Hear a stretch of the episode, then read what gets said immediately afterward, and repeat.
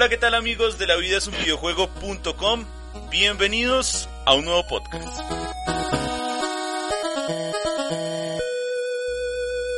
Estamos en tiempos de coronavirus y como todos estamos en casa, pues mucha gente se está dedicando a jugar videojuegos para pasar el tiempo, para hacer esta espera, este aislamiento mucho más llevadero y también pues eh, el online se ha convertido en, un escenario para compartir con nuestros amigos, nuestros familiares y FIFA 20 es uno de los juegos que más, más se repite dentro de la comunidad. Eh, algunos países, al no tener fútbol, pues están decidiendo hacer competencias con sus equipos profesionales de FIFA. México lo va a implementar. Eh, en España, eh, Ibai se inventó este torneo con jugadores profesionales. Aquí en Colombia, Postobón está empezando a hacer algo similar. Entonces, para empezar a conocer un poco más de cómo funciona este juego, para entenderlo, para ser bueno, para derrotar a los amigos, los familiares, pues tengo dos de los jugadores más importantes de FIFA 20 a nivel profesional en Colombia. Ellos compiten eh, profesionalmente, viven de esto, entonces nos van a dar unos tips, nos van a enseñar a jugar poco mejor FIFA, ser buenos en Ultimate Team, ser buenos en partidas normales, en el online, en fin. Así que bienvenidos, bienvenidos a este podcast.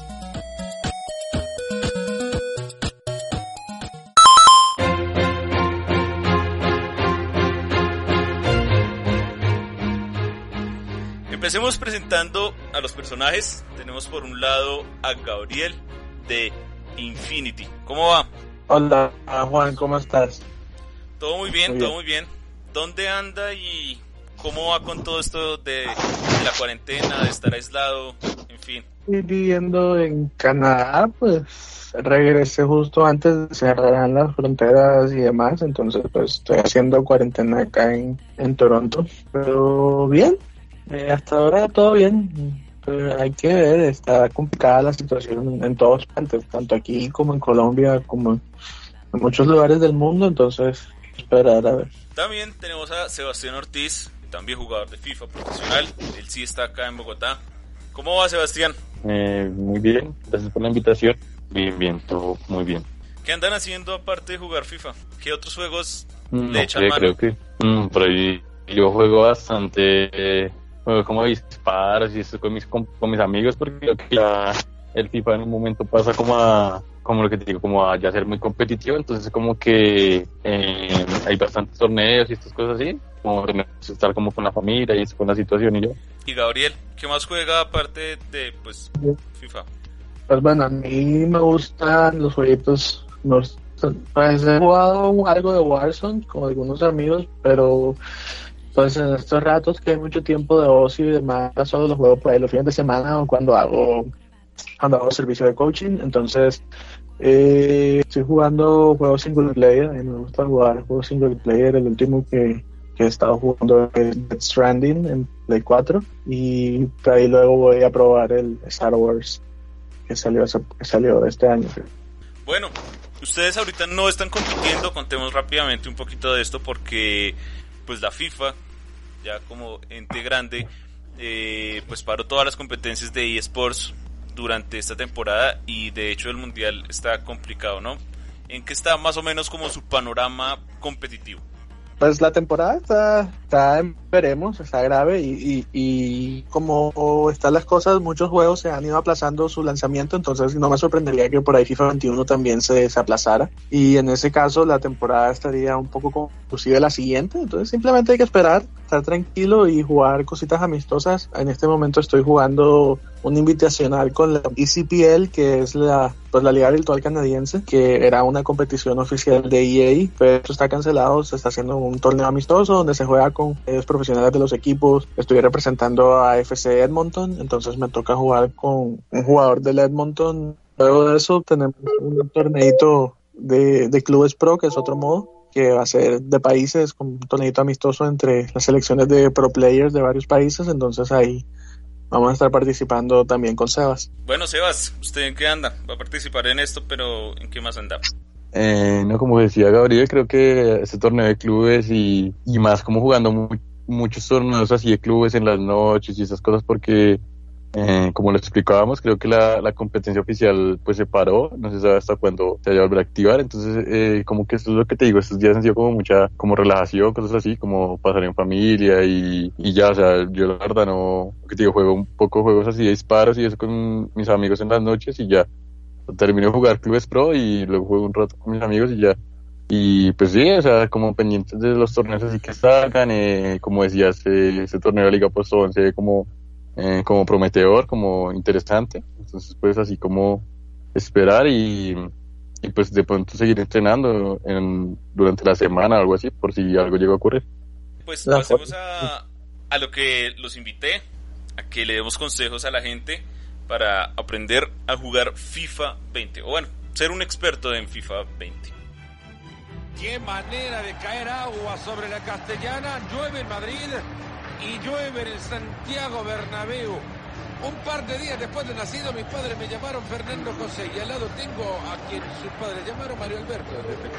Continúa la fase del... Gabriel, Sebastián, arranquemos por la táctica de juego, digamos que que uno puede implementar. Obviamente yo sé que, que este FIFA 20 y el FIFA 21 puede cambiar, así como el FIFA 19 es diferente, tratemos de ser un poco generales, cosa de que pues salga el FIFA 21 y, y, digamos estos consejos puedan ser de alguna forma funcionales, ¿vale? Entonces, quiero que me cuente cada uno, digamos, cuál cree que es una buena táctica para ganar en FIFA 20? Bueno, hay dos cosas. Digamos que una táctica generalizada para jugar Ultimate Team que, que sirve todos los años es en el momento de armar el equipo, hacerlo con jugadores rápidos en todas las posiciones. Es algo que nunca va a fallar en ningún FIFA. Siempre van a necesitar defensas rápidos, medios rápidos, delanteros rápidos. Entonces, por ese lado, eso es lo más general que te puedo decir. En cuanto a el gameplay como tal, pues este FIFA está muy, muy arraigado hacia la posesión. Entonces, siempre es bueno tratar de cuidar el balón y tener el balón más que, que, el rival para intentar generar más chances. Me parece que el tiro al primer palo en este FIFA está muy chetado, entonces cada vez que tengas la chance de, de meter un gol, eh, apuntar al, al, palo del portero básicamente siempre y generalmente conseguirás anotar la mayoría de las veces. ¿Qué dice Sebastián? ¿Va por ahí o no? Sí, creo que, sí, creo que comparto mucho lo que dice Gabriel. Eh, este FIFA básicamente premia mucho la posición a la pelota, entonces como tener el máximo posible la posición, eh, no sacar tus defensas, o sea, es como lo generalizado, porque eh, el, el, tiro al primer palo, esas cosas, porque lo que como te digo, creo que todos los FIFAs, eh, ahí, o sea, se basa muy diferente, digamos, el FIFA pasado, eh, todos hacíamos muchos goles de centro, ese FIFA no, es, o sea, es casi imposible hacer goles de centro, entonces, ¿cómo así? O sea, sí, exacto, entonces como que básicamente para ser bueno en un juego tienes que primero jugarlo mucho tiempo. Eso tiene que decir. O sea, si tú quieres ser bueno en un juego tienes que jugarlo muchísimo tiempo para como aprender y, y darte cuenta de todas estas cosas que estamos haciendo. O sea, eh, nosotros obviamente nos damos cuenta de estas cosas del tiro al primer palo, de la posesión, de eh, los jugadores rápidos por las bandas, eh, si es muy fácil triangular, si no, es básicamente como dedicándole mucho tiempo. Obviamente nosotros dedicamos más, pues mucho más por el tema de lo que competimos y esto, pero si tú quieres ser bueno, creo que dedicándole unas dos, tres horas diarias, eh, puedes llegar a mejorar o a, a darte como esas cosas de, como estos, entre comillas, tips que, damos nosotros, que creo que la gente que juega lo sabe. Sí, una táctica muy usada, digamos, como en, en el juego normal, no, no profesionalmente, sino, no sé, entre los amigos, en, digamos, en los celos bajos, en, en el competitivo, digamos, amistoso eh, es mucho el juego por las bandas, ¿sí? Tener jugadores rápidos, extremos rápidos que lleguen a la línea de fondo y tiren pase atrás o el centro. Ya sabemos que el centro en este FIFA eh, no funciona también porque los delanteros se mueven diferente cuando hay centros. ¿Sigue funcionando también el juego por las bandas o es mucho más como pases desde el centro, pases filtrados, pases largos? Eh, bueno, te intento contestar. De hecho, las bandas, siempre, aunque no haya centros, las bandas siguen siendo una fase muy prominente en el ataque. Es más, me parece que una de las formaciones más, populares es la 4-2-3-1 y la 4-2-3-1 se ataca mucho por banda, intentando desbordar con jugadores rápidos que tengan movimientos hábiles de 4 o 5. Eh, se utiliza mucho llegar al fondo y tirar el centro raso, que es muy efectivo, al punto penal y muchísimos goles se, se, meten de esa forma. Entonces, porque las bandas siguen siendo muy, muy buenas, especialmente porque en este FIFA el meta del competitivo se trata de, eh, digamos que apilar o amontonar jugadores en el medio de la cancha. Entonces, digamos, crear eh, oportunidades de gol a través de toque en el medio es muy difícil y las bandas permiten mucho desahogar. Entonces, sí tienen cabida, eh, digamos, el juego amplio por, por banda y el desborde. Como obviamente el tema profesional, eh, nosotros como amontonamos muchos jugadores en el medio y cosas así, pero eh, creo que como tú decías, como jugar con los amigos y esto, digamos, el tema de ir hasta, eh, no sé, eh, la línea de fondo y pasar el, el pase al medio es muy, muy efectivo, o por demasiado. Eh, otra cosa, que el pase largo, es, digamos, de un lateral a un extremo es muy efectivo también, pero demasiado efectivo.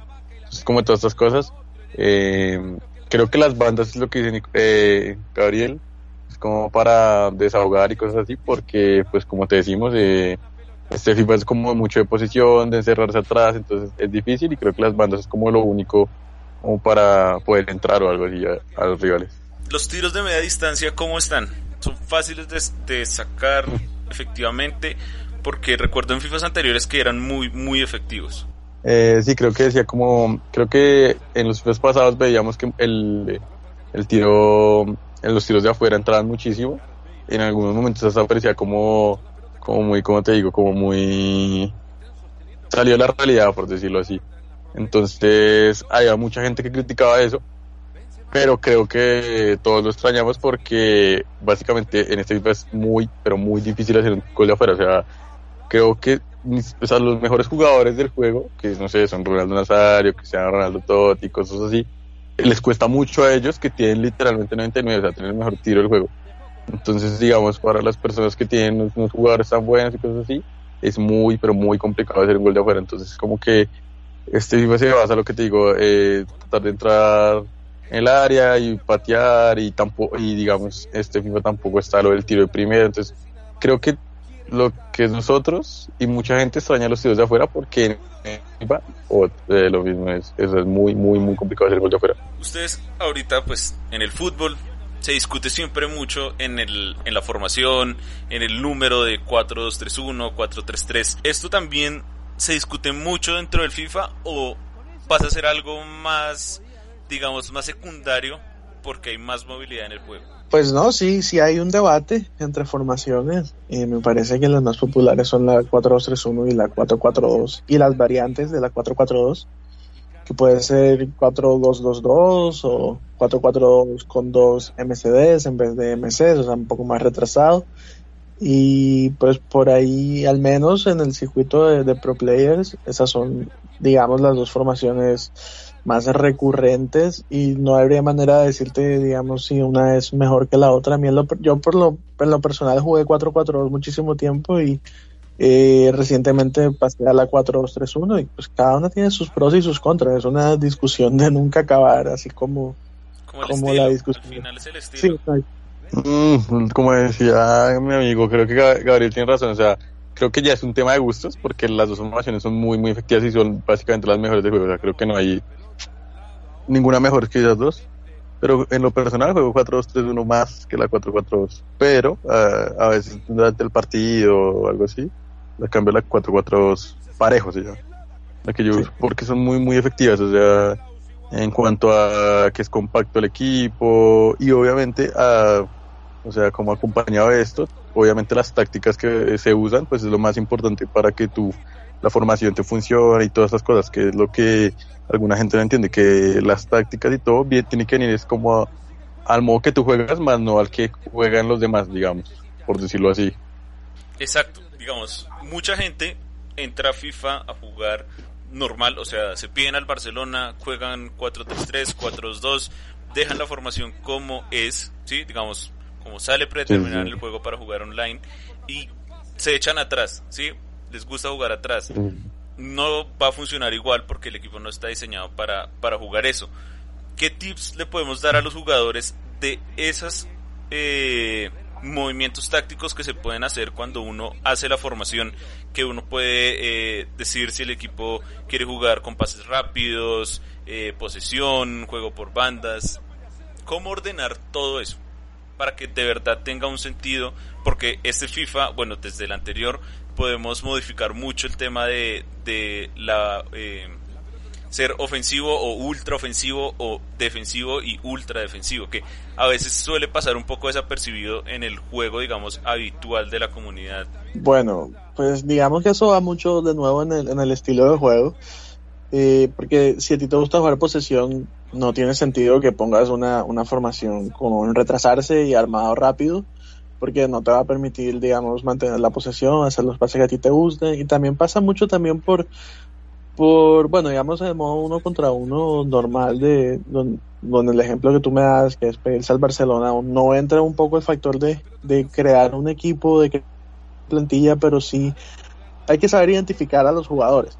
Entonces, digamos que si vas a jugar 4-3-3 eh, con un MCD y dos MCs no, y, eres el Barcelona, pues tú tienes que saber que, por ejemplo, Busquets es un jugador muy lento, es solo un MCD, no tiene mucho tiro, eh, no lo puedes poner de MC porque no te va a rendir. En cambio, por ahí de pronto alguien como, como De Jong puede rendir en las tres posiciones o Vidal puede ser un buen MC. Entonces, también pasa por, por reconocer los atributos de cada jugador y eso es algo que me parece que una persona que juega de manera más casual no ve.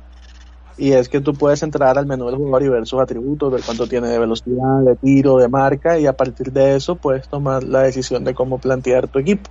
Ya hemos hablado de, del ataque, ¿sí? Ahora hablemos en la defensa, que para mí como jugador es lo que más me cuesta del juego cómo defender bien? No, sí, eh, creo que esa pregunta que tú dices no la haces muchísimo, ¿no? Y creo que la defensa es lo que marca eh, como la diferencia entre un jugador bueno y un jugador profesional o algo así.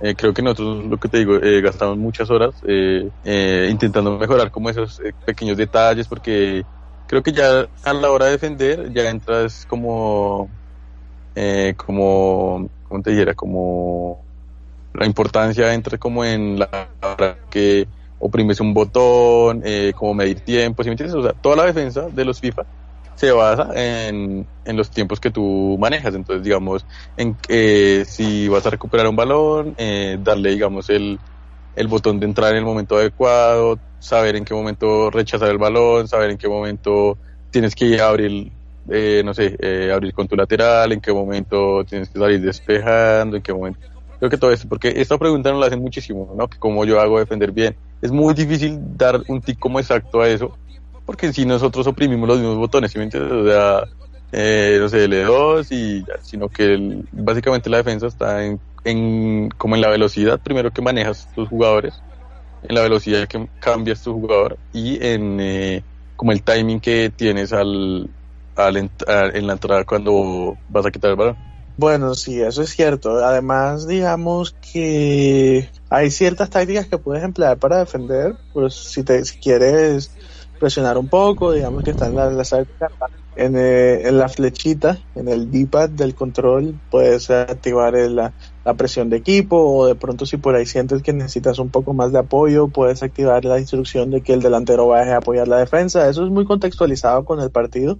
Eh, hay otra que es para amontonar un poco el equipo al centro, pero dejas las bandas descubiertas. Entonces, eso es, me, parece que la defensa va un poco en contextualizar el partido ya como tal, digamos. Es un partido que estás dominando, no necesitas realmente eh, desgastarte tanto en, en desgastar tantos recursos en defensa y si es un partido donde de pronto estás más complicado, sí, tener cuidado de de ver manualmente las corridas de, de los delanteros del rival y tratar de perseguir esas líneas de pase o de cubrir, digamos, el pase del lateral hacia el extremo. Entonces, sí, eso ya, ya depende del nivel de partido en el que estés, pero realmente no te puedo decir, no, mira, solamente tienes que mantener presionado X y con eso ya puedes defender. Es, es complejo, a pesar de que es uno de los de las facetas que está más por ahí más overpowered en, el FIFA 20. Sí, porque, digamos, eh, cuesta mucho el, tema de la defensa por el tiempo. Creo que es, es muy, muy relacionado con el fútbol, o sea, con el fútbol real, de saber manejar saber manejar los tiempos de cuándo hacer eh, una entrada o una barrida. Usan mucho el tema de barrerse o, o esto es de verdad algo muy extremo? Porque yo sí soy de, de, barrerme todo el tiempo, incluso para bloquear un tiro prefiero barrerme antes de, de presionar. Creo que nosotros nunca nos barremos.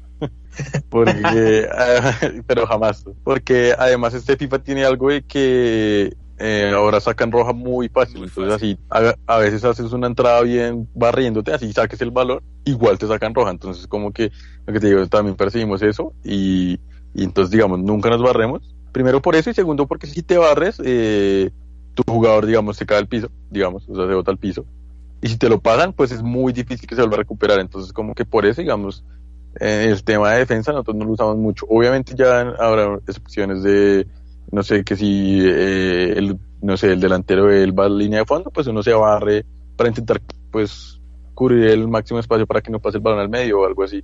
Pero el resto no, creo que no recomiendo nada, nada, nada barrerse a la gente. No, que, que si digamos, estoy, estoy de acuerdo con Sara en el sentido que, uff, la barrida es complicada en este FIFA. Sin embargo, a mí hay situaciones donde me gusta barrerme, por ahí digamos, a veces cuando, cuando alguien te está dominando mucho la posesión y, y tú sientes que te estás echando para atrás y para atrás y no puedes sacar el balón en una de esas, a veces uno se puede barrer como para, para sorprender.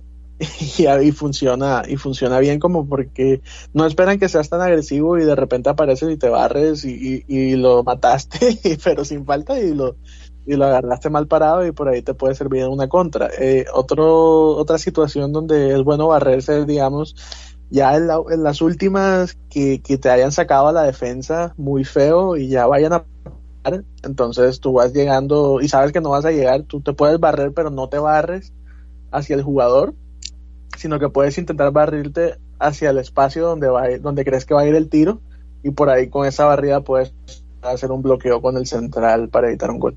Sí, a mí me pasa mucho y es que me barro y lo que decía Sebastián, o sea, puedo sacar el balón, pero por la inercia de, de, la fuerza con la que va la barrida, pues el jugador se lleva al rival y es una falta o un penal muy tonto. Entonces... Sí, dentro del área, sí. el área no recomiendo barrer. No, en el área nunca, todavía.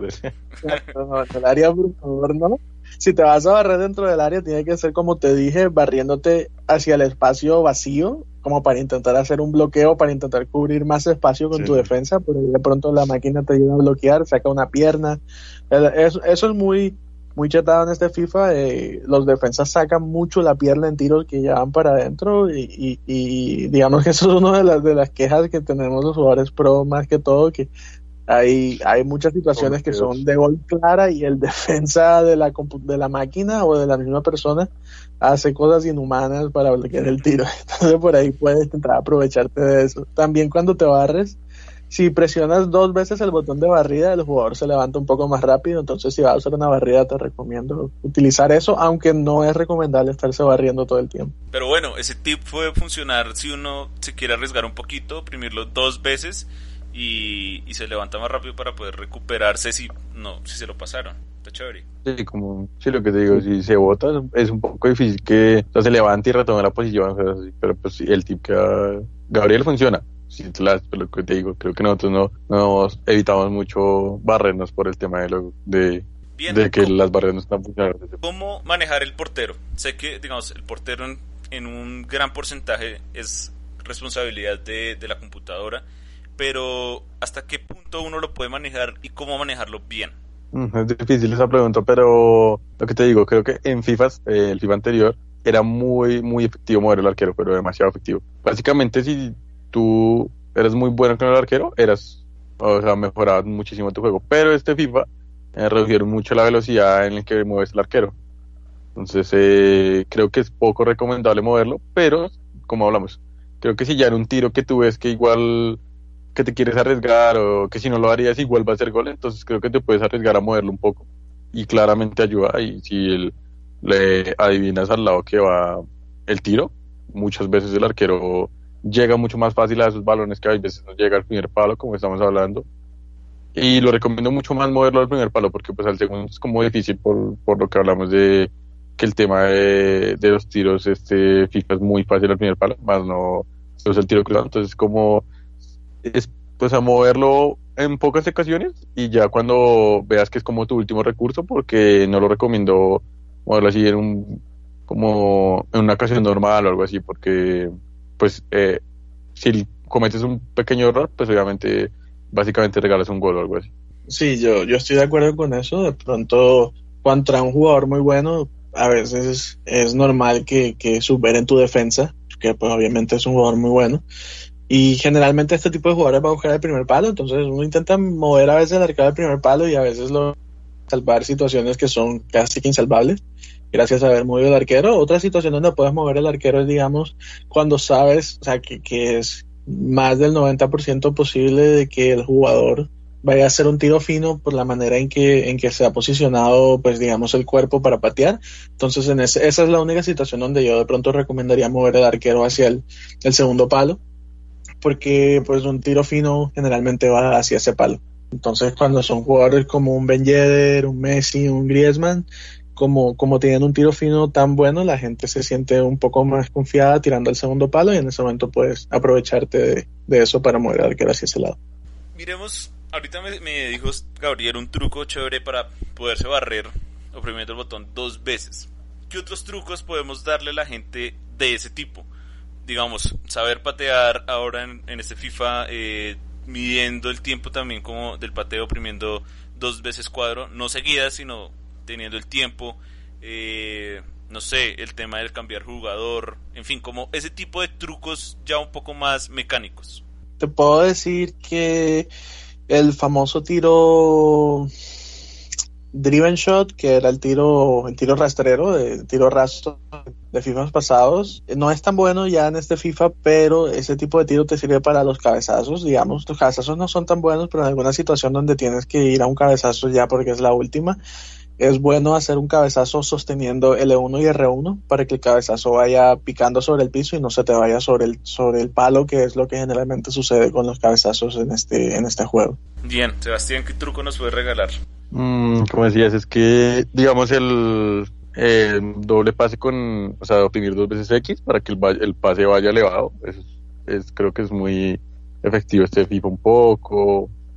Ya es que es lo que te digo, creo que el tiro como tú decías del, del cuadrado que se llama time finishing en sí, definición precisa para este año como que mm, no es o sea sí es efectivo porque si obviamente si lo haces en verde pues pero como que no vale la pena arriesgar eh, a tu errar un tiro fácil por, por utilizar la definición precisa. Entonces creo que no recomiendo la definición precisa pero sí recomiendo como estos tipos de doble pase con triángulo, oprimir dos veces triángulo, oprimir dobles dos veces X, creo que en serio es muy muy efectivo este juego porque como que el balón va un poco elevado y va al espacio. Entonces ayuda muchísimas, en muchas ocasiones, eh, se puede decir como cambiar el, eh, el jugador con R3, creo que es muy importante, mucha gente solo lo hace con el L1 y a veces pierde mucho tiempo y no te selecciona el que tú quieres, entonces eh, aprender, porque igual eso es de, también es de práctica, aprender a mover tu, como tu, tus jugadores para seleccionar el que tú quieras con R3 y eso, porque creo que si, si dominas ese R3, creo que tu defensa y mejora muchísimo en, en cuanto a presión y en cuanto a, a cerrar espacios.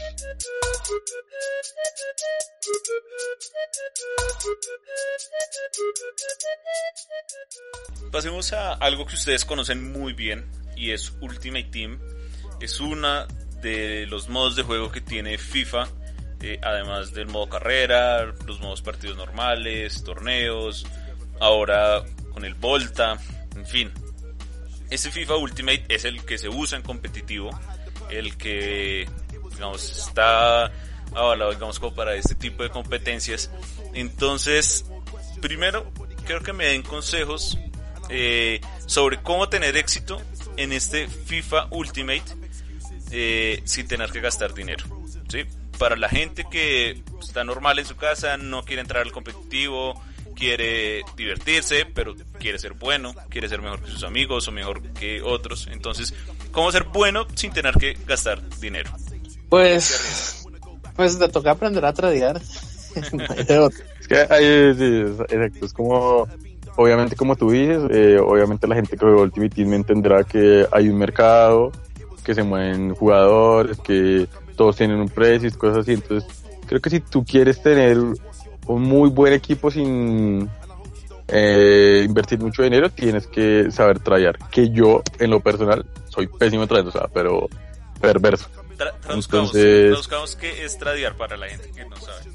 Pues tradear es básicamente es como eh, utilizar el mercado real dentro de FIFA y tomar las cartas como si fueran assets, como si fueran eh, inversiones. Básicamente comprar barato y vender caro. Entonces, pues, eso, recomienda, eso eh, que recomienda, requiere tener un conocimiento más o menos avanzado del mercado, pero en, YouTube hay traders y, y, muchos consejos que te pueden servir para hacer monedas. Sí, exacto, creo que como Y otra cosa, pues también, eh, Ultimate Team también, de que tengas equipo depende mucho de la suerte, ¿no? Entonces puede que, eh, como sabes, se abren en sobres, entonces puedes que en el sobre tengas mucha suerte y te salgan jugadores de, pues, de mucho valor y puedas comprar otros así.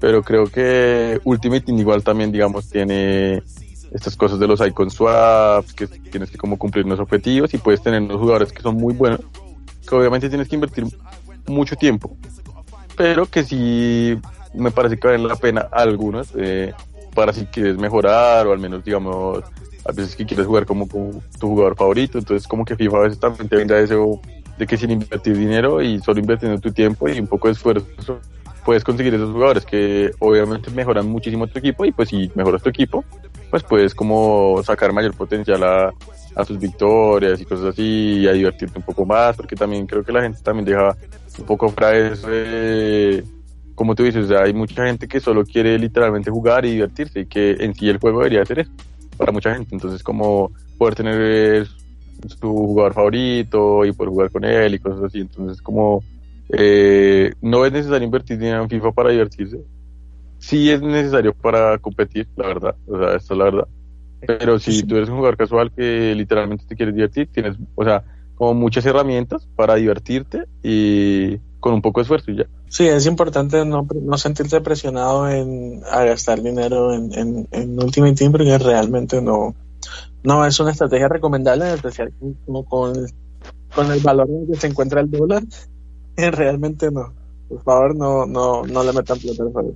Ya sabemos que es difícil, eh, digamos, toca hacer la gran Deportes Tolima, la gran Deportivo Pasto para, sí, comprar barato, vender caro, jugar con poquito, con lo que se pueda, porque las probabilidades de que a uno le salga un jugador bueno, ¿sí? De nivel alto, sin gastar dinero, son muy bajas.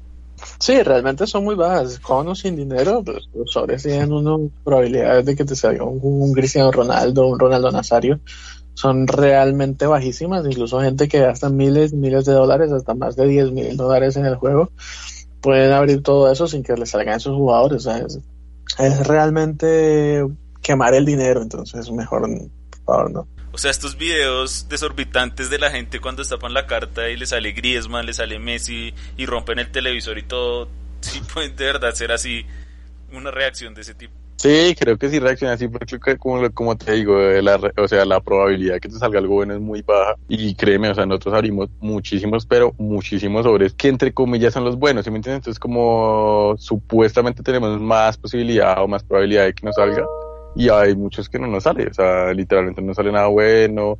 Como puede también haber alguien que, no sé, abre dos sobres y le sale que te raro, porque puede pasar también, ¿sí me entiendes? O sea, creo que es un tema de muchísima suerte pero la probabilidad en serio es muy baja, más baja de lo que no pienso. Entonces, al final de cuentas, sí hay plata para gastar, eh, no importa. Entonces, ¿cómo armar un equipo bueno en FIFA Ultimate? ¿Qué se necesita? Los primeros pasos para tener un buen equipo, que es fundamental. Vamos a hablar un poquito de eso. Entonces, primero, ¿qué se necesita clave para tener en Ultimate? Para tener un buen equipo. ¿Qué exactamente?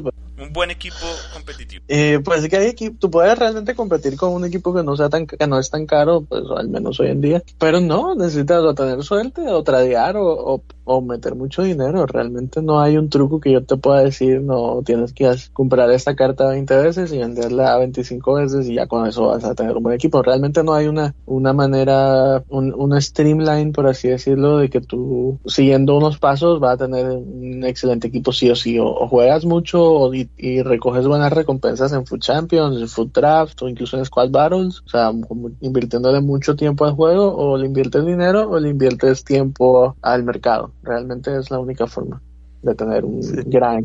y hay muchas cosas que, digamos, que la gente no ve eh, y es que, digamos, nosotros usamos algún como prototipo de jugadores, los que jugamos en competencia y estas cosas, eh, y hay mucha gente que no le funciona a estos jugadores, entonces es como más bien conocer tu juego, eh, saber a lo que juegas y ahí como hacerte una idea de qué es lo que quieres para tu equipo, básicamente. Entonces, digamos, hay algunas personas que prefieren no invertir en un Cristiano Ronaldo, sino prefieren invertir en, no sé, en un defensa muy caro y que sea muy bueno, ¿sí me entiendes? Porque le va mejor si tiene algún defensa, eh, digamos, ese es mi caso. Eh, yo prefiero tener los defensas míos muy caros y que, o sea, que confíe mucho en ellos, porque siento que es como la parte más primordial del equipo, pero pues hay personas que no, y entonces eh, invierten casi en todas sus monedas adelante. Entonces, como eso, lo que te decía Gabriel, como conocer también un poco tu juego eh, saber qué jugadores quieres, porque eh, yo te puedo decir, hey, arma mi equipo, y puede que a ti no te guste, ¿sí me entiendes? Entonces es más como, me parece que el tema del equipo es algo más personal, más de que, eh, no sé, si te gusta mucho Neymar, entonces comprate a Neymar, si te gusta mucho este, obviamente hay jugadores eh, que rinden, por decirlo así, mucho más que otros que son eh, de un valor más alto. O hay algunos jugadores baratos que rinden, digamos, un poco al mismo nivel de jugadores muy caros y, así, o sea, como también identificar eh, los jugadores que también son como meta, que nosotros decimos así, que son jugadores como meta, que funcionan y tienen un bajo costo, entonces, eh, sí, lo que digo, como identificar esos jugadores. Eh, el Sissoko, el Saint Maximim, el Dembélé, el militar, entonces esos como esos jugadores que van saliendo eh, te pueden ayudar como a de pronto como a cumplir en una posición y tú invertir las monedas en una posición que sientas que no estás tan cómodo. ¿Cómo hacer para tener, digamos, en líneas generales un buen equipo que funcione? Porque FIFA Ultimate se basa mucho en el tema de la química, de que se une mucho por la liga, por los equipos, por la nacionalidad, ¿sí? ¿Cómo hacer que todo eso funcione bien? Tienes que aprender lo que es la química, pues al principio es fácil hacer un equipo con buena química si te delimitas a una sola liga o a una sola nación. Y luego vas entendiendo realmente cómo funciona la química, es decir, los jugadores tienen que tener, si están en buena posición con buena química, eh, cosa con buenos enlaces con otros jugadores, tendrán 10 de química o 9, dependiendo de cuántos partidos hayas jugado con él. Entonces ahí reciben el máximo boost a sus estadísticas que es lo que realmente quieres al momento de hacer un equipo con química. Y ya luego puedes ir experimentando un, un link. Básicamente, si tienes todos los links amarillos y ninguno rojo, ahí tienes química máxima. Si tienes los links verdes y los links rojos, el link rojo realmente es un link muerto y el link verde es como un link doble. Entonces cada link verde básicamente lo que hace es que eh, reemplaza, digamos, un link rojo, o sea, lo anula y puedes aún así tener la química al máximo. Entonces por ahí puedes ir experimentando. Lo importante es que tu equipo siempre tenga 100 de química y los jugadores siempre intentar que tengan 10 o como un mínimo 7. Ah, debajo de 7 no recomendaría usar ningún jugador. Sí, creo que como dijo Gabriel, creo que lo importante es como cumplir el 100 de química eh, y no tener ningún jugador en serio menos de 7 porque en serio te va a bajar mucho el rendimiento. creo que nosotros hemos experimentado mucho eso y probado cosas y obviamente si te baja muchísimo el rendimiento de un jugador si lo tienes por debajo de 7 y ya como te digo o sea creo que mm, es que hay muchas cosas de para armar un buen equipo entre comillas porque lo que te digo pues que tengas un equipo caro y no sea bueno por decirlo así puedes armarte un equipo muy caro el que valga muchas monedas pero en sí no es bueno. Entonces es como regirte de los jugadores que rinden eh, como los jugadores meta eh, y ya, o sea, también lo que te sientas cómodo. Y, o sea, que hay algunos jugadores, hay muchos jugadores que les gusta, digamos, Semedo, ¿sí entiendes? Entonces, eh, casi todo el mundo usa Semedo, pero a ti no te gusta, entonces, pues no tampoco como obligarte a usarlo, sino probar y, y eligiendo, ir eligiendo qué jugador sientes y te sientes cómodo en, en esas posiciones, porque es difícil darte como un consejo exacto para decir, ahí vas a tener un buen equipo porque puedes que tengas, no sé, tengas a Cristiano Ronaldo y atrás defiendas como dos bronces, pues entonces como, ¿me entiendes? Va a ser difícil.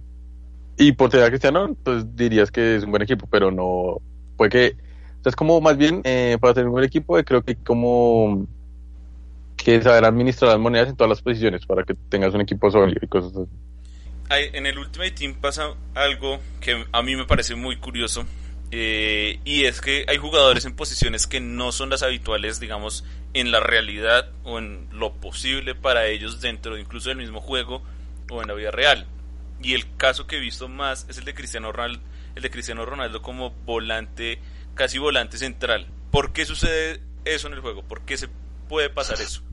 Pues eso es fácil, eso es por la química. Digamos que cuando tú realizas un equipo que es un híbrido, es decir, tienes jugadores de muchas ligas diferentes, eh, tienes que ser un poquito creativo a la hora de jugar química. Entonces, por ahí Ronaldo, eh, para, digamos, compensar por cualquier link rojo que le puedas tener, cualquier enlace en rojo que le puedas tener, necesitas un jugador de la Juventus o un icono portugués. Entonces, la Juventus generalmente no tiene jugadores que sean tan buenos en FIFA, al menos no al principio.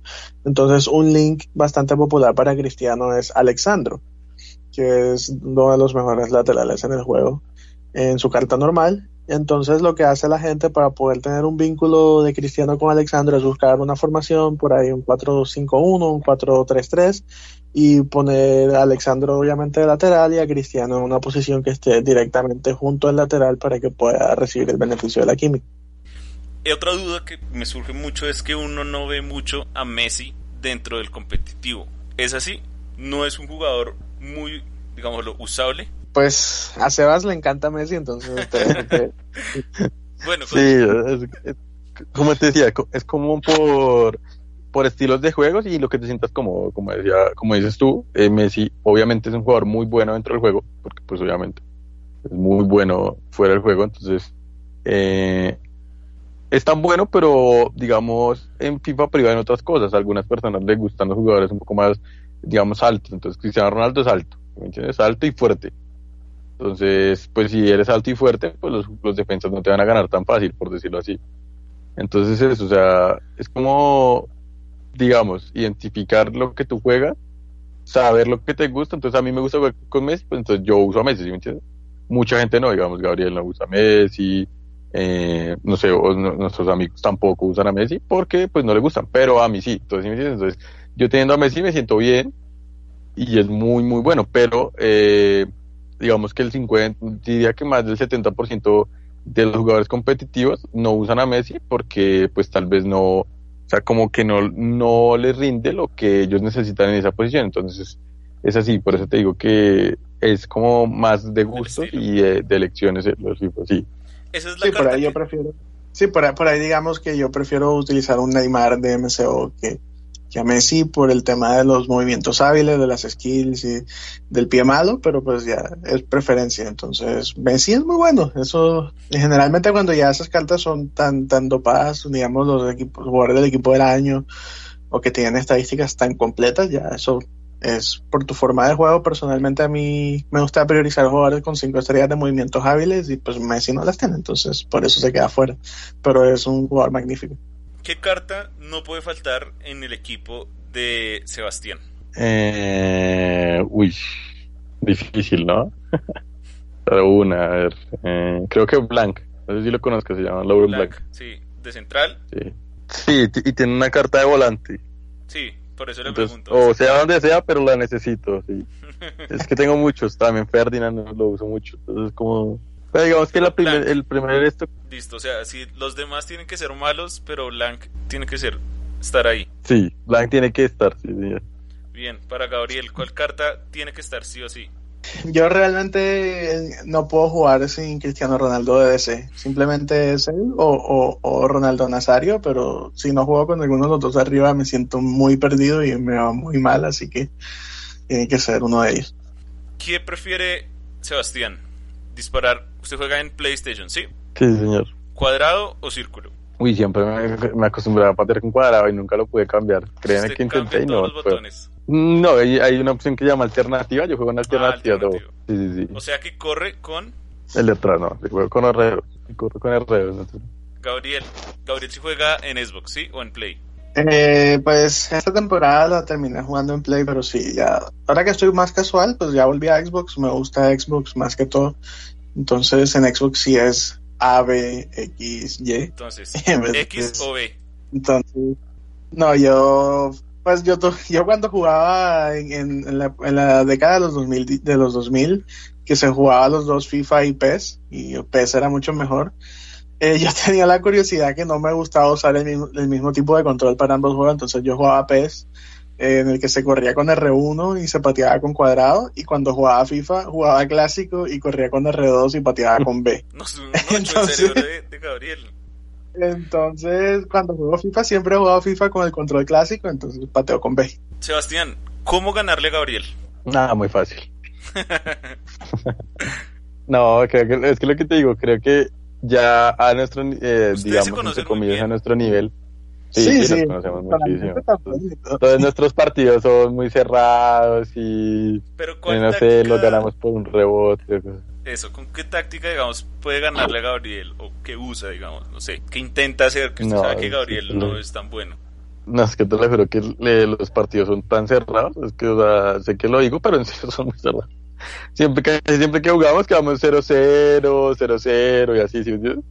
O lo que te digo, es, es que lo definen detalles muy pequeños, ya, o sea, como que al nivel ya profesional y estas cosas, eh, los partidos se definen es por detalles en serio muy pequeños, como, no sé, eh, saliste un poquito mal con el defensa, entonces ya eh, te puede costar un gol o, no sé, un penalti o una falta Claro. cerca del área, cosas así.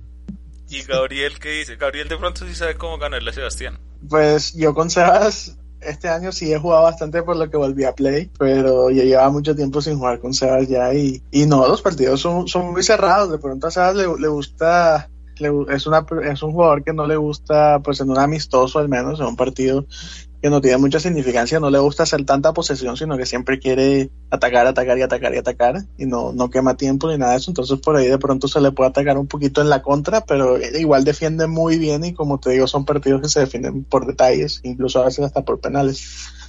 A la próxima le lesiona a Blanc y ya sabe que sin él no puede jugar. No, no puedo, no puedo seguir. No, él igual le da mucha, le da mucha pata a, Ronaldo de todas formas. Bueno, ustedes también son muy amigos de Javier, de Janox, que pues digamos es el referente claro de Colombia en FIFA. ¿Qué punto débil tiene él o cómo más o menos le pueden ganar a un jugador que ha llegado a una final de FIFA? Eh, uy, no, pues a Javi, Javi lo que tiene es que se defiende muy bien. Creo que es la persona que mejor se defiende en Colombia y uno de los mejores defensas, en, mejores en defensa en el mundo entero. Entonces por ahí uno, las chances que tenga, toca meterlas y pues toca intentar y controlar el partido, controlar los tiempos, es como la única forma de ganarle porque en realidad es muchísimo lo que ya nos defiende. Entonces hay que estar concentrado el los 90 minutos básicamente y no cometer errores. Sí, Sebastián, o usted ha podido. Sí, creo que tenga razón. La verdad, no, la verdad, Javi sí me tiene como De hijo. un poco, sí, un poquito de hijo, se podría decir. Pero lo que te digo, son, son pequeños detalles, o eh, no sé, en algún- estás muy concentrado y sales un poco mal, y entonces si te haces un gol, eh, si te hace un gol, entonces es muy difícil lo que dice Gabriel, es muy difícil, Javi, es muy difícil Sí, es- entrarle, es- porque tiene una defensa casi perfecta, entonces, ¿entiendes? Sí. O, no sé, tienes una opción muy clara y no te entró, entonces después, pues, ¿sí me entiendes? él te va a llegar y cosas así. Yo sí, lo sé Sí. Eh, yo que tuve la, eh, digamos, la experiencia de, de ser teammate de él y de estar en su casa y practicar con él y ver cómo es la manera de, de jugar de él. Es un jugador muy táctico, entonces que cambia varias cosas por partido, te cambia la formación varias veces, la manera de atacar, entonces es muy difícil buscar una un plan, digamos, que funcione siempre para ganarle ya, no simplemente tienes que estar en tu mejor nivel y aprovechar las que tengas. Ya para cerrar, para concluir un poco, digamos que toda esta situación del coronavirus ha hecho que los eSports en general, o sea, no solo FIFA, sino en general todos los eSports, tengan un poquito eh, más de pantalla porque pues tenemos la posibilidad de jugarlo desde la casa y hay muchos juegos que aún se mantienen vigentes en sus competencias y de hecho pues como ya habíamos hablado algunos equipos profesionales de fútbol se han animado a, transmitir. Hace poquito Once Caldas y Nacional hicieron ahí una serie chévere eh, con, con sus jugadores gamer entonces no sé como un consejo para aquellos que, que están empezando que quieren vivir de esto ¿qué, qué les podemos decir? Eh, pues nada, primero Que toca huyan. Que huyan, sí, que huyan. que huyan que jueguen, que jueguen otro jueguito donde haya más platica. Sí, la verdad, cre- es que hay una, es que es muy difícil igual, es muy difícil vivir aquí, por lo que tú dices, o sea, como que acá eh, es un tema que está arrancando, es un tema que poca gente, digamos, primero le invierte como interés y, y pues del interés viene como también los inversionistas y toda esta gente que viene detrás, entonces es muy difícil en serio vivir de FIFA en Colombia, pero muy, pero creo que sí, o sea, si tú tienes un sueño y quieres vivir de esto, obviamente es posible, pero pues también tienes que ser un poco realista. Entonces, eh, si ves que eres muy, muy bueno, porque uno, eso también uno lo ve, ¿no? O sea, no es que tú dices, ahí. creo que en el tema de los videojuegos hay una cosa es que hay un punto que por más de que tú de pronto te esfuerces muchísimo, eh, tal vez no te des, si me, si me hago entender. Sí. Entonces, como también ser un poco realistas, eh, entender un poco también del juego, estar informado, saber a qué, hasta qué punto puedes llegar, si, y pues si en verdad si quieres vivir de esto, pues obviamente sí lo puedes hacer y obviamente pues básicamente nosotros también cumplimos un sueño porque eh, nosotros siempre hemos querido esto y, y al fin y al cabo, bien o mal, vivimos de esto, entonces creo que sí somos muy agradecidos, pero también entendemos y, y pues damos como esa versión de que es muy difícil vivir de esto y es muy o sea, como el, eh, ¿cómo, te, ¿cómo se diría? Como el, las oportunidades son muy pocas, entonces, ¿sí? O sea, hay muy pocas oportunidades para que tú las puedas aprovechar, pero, como te digo, creo que si alguien tiene un sueño, pues eh, tiene que luchar por él. Eh, pues sí, digamos que si nuestras advertencias no surten efecto y quieres realmente dedicarte a FIFA, eh, lo primero es estudiar mucho las mecánicas del juego. Me parece que te toca ir a, a YouTube y realmente ver lo que hacen los pros, no tanto los tutoriales ni nada, eh, sino mirar, digamos, por ahí un streaming, algún video o algo de un jugador top y ver qué hace, qué no te dice, o sea, realmente prestar atención a su juego y ver qué jugadas hace para crear espacio, cómo define, qué pases hace, qué tipo de pases no hace, qué haces tú que él no hace y que puede ser un error y que tengas que eliminar de tu juego. Esa es una manera muy importante de mejorar como jugador de FIFA. Y realmente es practicar, practicar, practicar. No está de más aprender la parte del mercado, aprender a tradear porque te puede ahorrar muchísimo dinero a la hora de competir.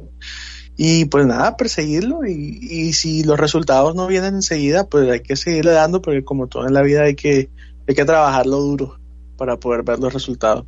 Muchísimas gracias a los dos. De verdad que se pasó chévere. Hablamos de FIFA, hablamos de fútbol. ¿Ven mucho fútbol para, para saber jugar un poco mejor o no, no es como tan necesario?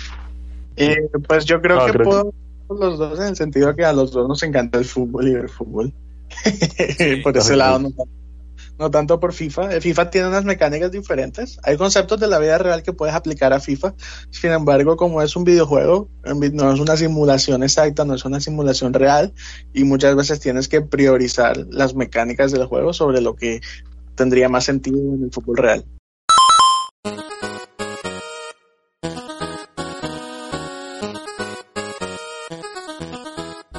Gracias de verdad a los dos. Déjenme sus redes sociales, dejen sus redes sociales para que los sigan, para que los vean, si hacen stream, en fin.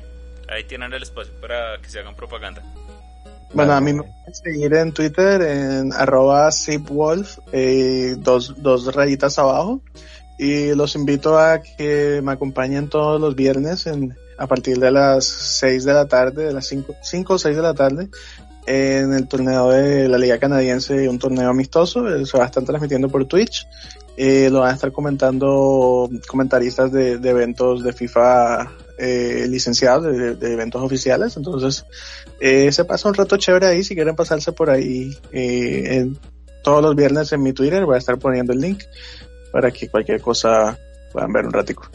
Sí, igual, y a mí me pueden seguir en Twitter, en Instagram, como Sebas Ortiz de piso 7. Y lo que te digo, pásanse.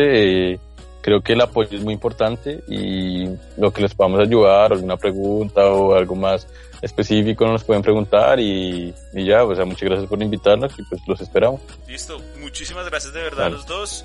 Eh, ustedes, los que nos oyen, nos pueden seguir a nosotros como La Vida es un videojuego. En Twitter, en Facebook en Instagram estamos así, La Vida es un videojuego. El blog está disponible como la vida es un videojuego.com. Si quieren hacer parte del blog, nos escriben a alguna de nuestras redes y estamos charlando para ver Si entran, están bienvenidos. Eh, todos estos podcasts los pueden escuchar en Evox, en iTunes, en Spotify y en Deezer. También están ahora en YouTube. Y no dejen de jugar. Cuídense.